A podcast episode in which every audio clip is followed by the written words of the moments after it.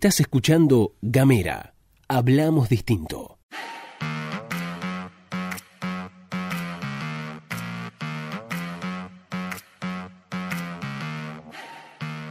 Buenos días, buenas noches, buenas tardes, depende del momento en que le den eh, play a este mini podcast. Mi nombre es Luz Escarpati y me acompaña como es habitual a Gastón Lodos en esta pastilla informativa. Muy buenos días, che. ¿Cómo andan todos? ¿Cómo andas, Luz? Bien, muy bien, la verdad no me puedo quejar. Acá estamos, entonces muy contentos de estar nuevamente con ustedes en este diario, en la pastilla de Gamera. Les comento si quieren recibir Gamera, porque estuvimos recibiendo algunas suscripciones nuevas, lo cual, lo cual nos pone muy contentos. ¡Ay, sí! Este, pueden mandar un mensaje de WhatsApp al más 5492901 502990. Lo voy a decir de, de vuelta, ¿sí? Más despacio. Dale, a ver. Más 5492901 50 29 90 mandan un mensaje de WhatsApp ahí y pueden recibir la pastillita de gamera y atención que pronto, eh, no falta mucho, falta nada, muy pronto vamos a traer más contenidos, eh, con gente nueva, con voces nuevas, un montón de cosas que Gamera tiene para ofrecerte. También nos podés buscar en las redes, che, somos arroba gamera TDF en todos lados, Facebook, Twitter e Instagram. Así es, y ahora sí vamos a pasar rápidamente a contarles cómo viene la agenda de esta jornada. Como es habitual, ¿te parece arrancamos por lo que es las noticias provinciales? Dale. Una de las cosas que pasó fue que hubo un nuevo encuentro, viste que ahora la transición es como la vedette de las noticias. Claro. Como está ahí en el centro de la escena. Bueno, y se están juntando los equipos de Bertone y de Melella para llevar adelante una transición, una transición que va a durar seis meses. En el primer encuentro, una de las cosas, eh, digamos, ¿cuál es la clave? ¿Cuál es el, el problema así máximo de esta ¿Dónde transición? está la papa, digamos? ¿Dónde está la papa? Bueno, la papa está en la elaboración del proyecto de presupuesto. ¿Por qué?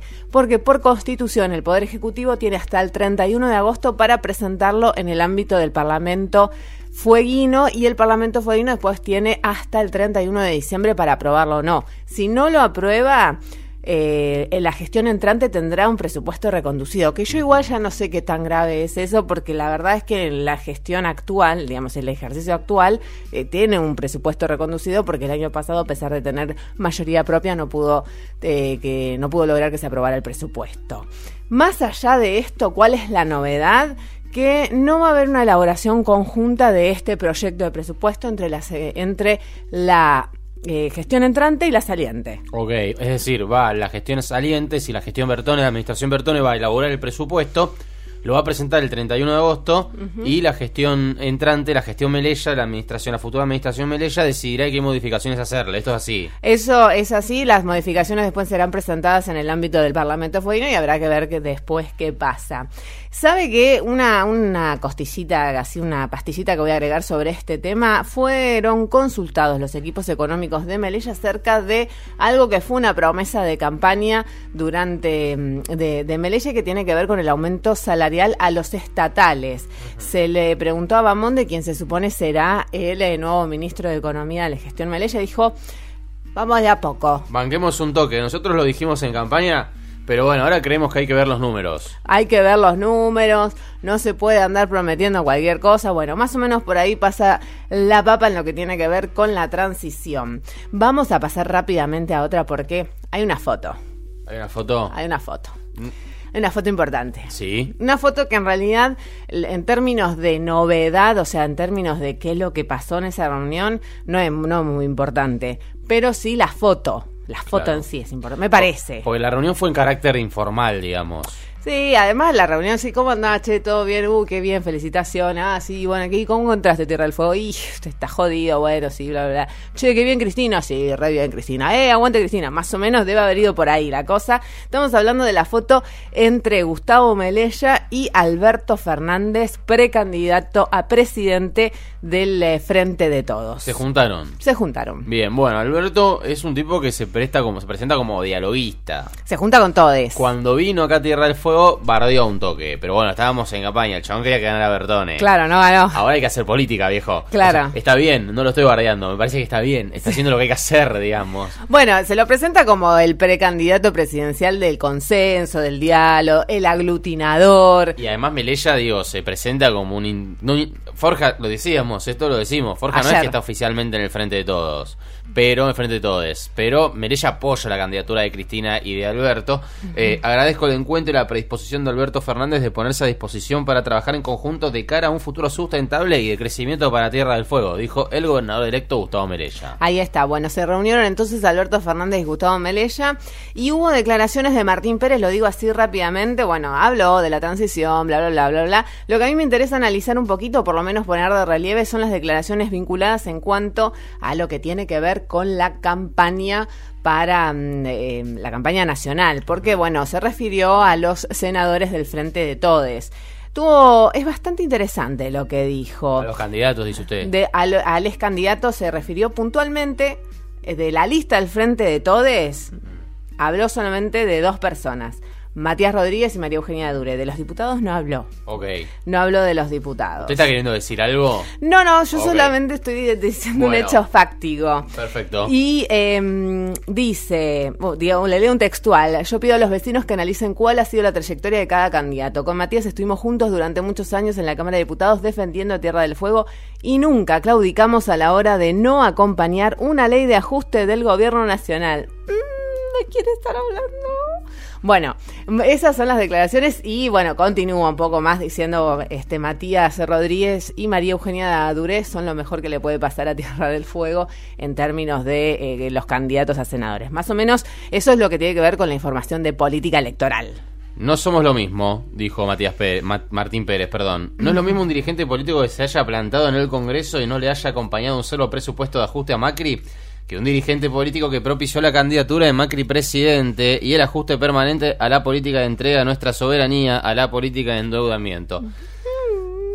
No sé de quién está hablando. Si ustedes se les ocurre de quién está hablando, después nos pueden tirar un mensaje de WhatsApp más 549-2901-502990. La verdad es que no se me ocurre de quién puede estar hablando Ma- Martín Pérez, que, este, bueno, es intendente electo de Río Grande por dos periodos.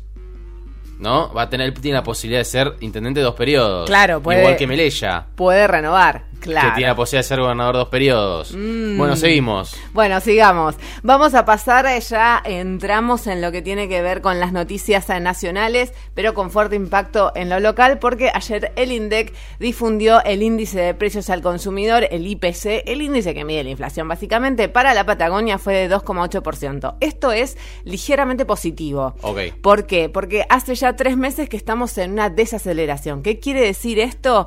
Que cada vez los precios aumentan menos. El mes pasado fue de 3,4%, este mes eh, para la Patagonia, ¿no? Este mes fue de 8, de 2,8%. Esto, por supuesto que Sandleris, quien es el titular del Banco Central de la República Argentina, salió a dar una conferencia de, de prensa, está chocho, ¿no? Porque- Claro. sí, sí, sí, y sí, están contentos porque dicen, bueno, ok, estamos logrando, en un punto plantean, y más de cara a las elecciones, no nos olvidemos que en menos de un mes, este, estamos grabando esto un 17 de julio del año 2019, en menos de un mes son las paso. Claro. Eh, los tipos dicen, este, bueno, estamos logrando que la economía se estabilice. Totalmente. Bueno, eh, ¿qué dijo Sandler? Y dijo, bueno, esto se da por dos cosas. Por un lado, por lo que tiene que ver con que las tarifas eh, aumentaron a principio de año y no se prevé más aumento de tarifas hasta después de las elecciones. Obvio, Claro, chiques. sí, y sí. Y el O sea, gran- eh, de cuenta. manual. Y por otro lado, Sandreris también dice, y también se debe a la mm, estricta política monetaria que lleva adelante el Banco Central de la República Argentina, en donde lo que hace básicamente con esta mirada absolutamente monet- monetarista es retirar todos los meses pesos de circulación, lo que saca la presión sobre el dólar y entonces la inflación está planchada. Digamos, no es casual que el dólar no haya aumentado en este último tiempo, el dólar no aumentó, la inflación no aumentó. Claro, eh, igualmente quiero decir esto, estamos todos contentos, ¿no? Pero la interanual, ¿cuánto dio? ¿Usted qué sabe de todo esto? Bueno, ahí está la papa. La interanual, es decir, junio comparado con junio del año pasado para la Patagonia fue de 57,1%. En 12 meses, 57,1% es un montón de inflación. mucho, Y además también hay que tener en cuenta lo siguiente, que es que los trabajadores y las trabajadoras no han tenido incremento salarial que vayan acompañando ese proceso inflacionario. Es decir, como decimos siempre, y nos gusta decir siempre, si usted tiene 100 pesos, ¿sí? Si algo que usted, perdón, si algo que usted en junio del año pasado le salía 100 pesos, hoy le sale 157 pesos. Claro. Pero usted, su sueldo, no aumentó lo suficiente como para poder costear esos 57 pesos que eh, sale ese producto de más. Exactamente. Y eso usted ajustelo a las proporciones que sean necesarias para llevar adelante la vida diaria. Totalmente. Es el famoso poder adquisitivo que le dicen. Bueno, otro tema. Sí, nacionales. ¿Le Grave. parece? Metemos una, una nacional. Qué Che, miedo.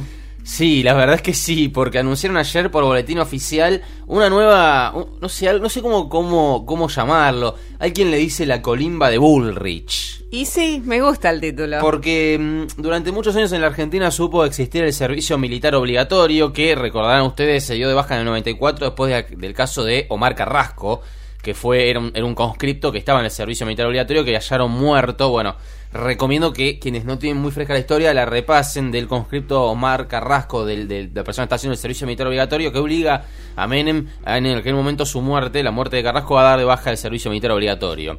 Bueno, Publicaron ayer en, en el boletín oficial un nuevo servicio que le han puesto servicio cívico voluntario en valores. Es como ese capítulo de Los Simpsons en donde es, eh, Lisa, eh, Lisa es presidente y busca nuevos nombres para dar Claro, algo, claro. digamos, para dar un aumento de impuesto, en vez de decirle impuesto de, de aumento de impuesto, le dice algo así como este crédito no, re- no reembolsable, una cosa así. Bueno, claro. Lo mismo. Bueno, se ha creado entonces el servicio cívico voluntario en valores. Eh, la inscripción es voluntaria, como lo dice su nombre, claramente, eh, para jóvenes entre 16 y 20 años, ¿sí? Eh, ¿Quién va a llevar adelante esto? ¿De quién estará a cargo esto? De la Gendarmería Nacional. Ay, qué lindo momento. Es para los chicos que hoy no están haciendo nada, que están en la calle y no están estudiando, que han abandonado el secundario. Repito las declaraciones. Es para los chicos que hoy no están haciendo nada, que están en la calle y no están estudiando, que han abandonado el secundario. ¿Sabe quién dijo esto? ¿Quién? El ministro de Educación, Alejandro Finocchiaro. Es decir, el que se tiene que ocupar, entre otras cosas, que no haya deserción escolar. Claro. Es decir, Finocchiaro te dice, no, tenemos el servicio cívico eh, voluntario en valores para que los pibes que no van al colegio vayan ahí. Finocchiaro, dale, loco, laburó un toque. No, no te tires a menos. Es, es tu área, es tu área que los pibes estudien. Claro, tipo, los pibes no quieren libros. Bueno, denles armas. Claro, bueno, No me parece una buena idea. El servicio cívico voluntario en valores nace como una herramienta para brindar oportunidades de formación a los jóvenes a través de los valores democráticos y republicanos, lo que quiera que esto signifique para ellos, que suponen compromiso cívico para que conozcan sus derechos y sus responsabilidades, sus capacidades y principales y perdón, y potencialidades personales. Eso dice la resolución 598-2019 del Ministerio de Seguridad, que se publicó ayer en el, boletín oficial. Digo, básicamente hace todo lo que hace la escuela sin ser la escuela, digamos, o sea, lo que debería ser la escuela al menos. Claro. Este, ¿Cuándo empieza la iniciativa? A partir de septiembre eh, de este año, ¿eh? ahora en, en dos meses, eh, que será, eso será una primera experiencia piloto. Contame en dónde. Seis provincias, ¿sí? Y se calcula un alrededor de 1.200 jóvenes. Eh, Buenos Aires, Córdoba, Santiago del Estero y Río Negro, que sería Río Negro la, la- la parte del país que eh, comprendería la Patagonia. Claro. Eh, son distintos, se hace, se va a realizar por supuesto en establecimientos militares, es, es un servicio eh, cívico eh, voluntario en valores, pero que se hace en establecimientos militares. Y quiero decir algo, entre ellos, entre los establecimientos militares, uno es el Comando de Región 1 de Campo de Mayo. Es el Comando de Región 1, lo que se conoce como Campo de Mayo, que fue un centro clandestino de detención durante la última dicta- dictadura militar. O sea, ahí se va a realizar eh, a cargo de Gendarmería el servicio cívico en valores que propone el gobierno nacional. Bueno, por supuesto que Bullrich habló de esto también y dijo que habrá talleres de orientación vocacional, de primeros auxilios y talleres de oficios que le va a permitir a los jóvenes encontrar una orientación.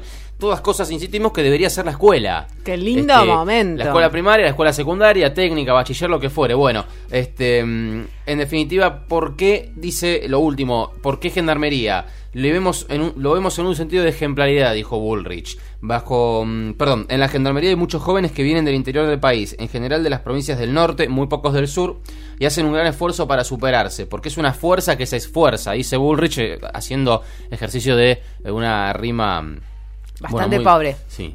Bueno, eh, yo quería consultarte si vos compartías esta visión vinculada con que eh, esto está fuertemente vinculado con la campaña electoral y es y está este discurso de derecha vinculado con la mano dura. Sin duda, sin duda, sin ninguna duda que esto sale ahora un mes antes de las elecciones por algo. Bullrich, Patricia Bullrich cada vez más está en primera plana, sin duda es una de las figuras que según se dice, mejor mide en el gobierno. Y bueno, tiene estos palancazos, ¿no? en definitiva, este, esto hace que Burrich siga estando en la etapa de los diarios y siga saliendo a declarar que se ve que al gobierno le mide, le rinde.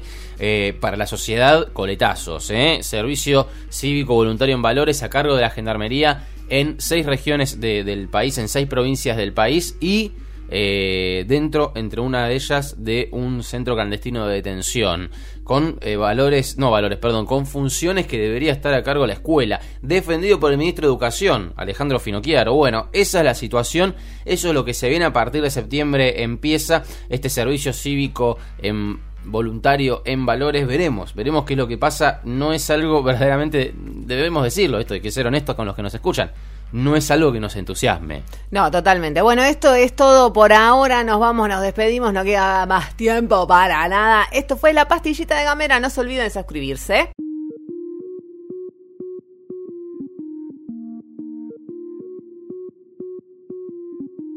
Compartí nuestros contenidos. Ayúdanos a crecer. Gamera. Hablamos distinto.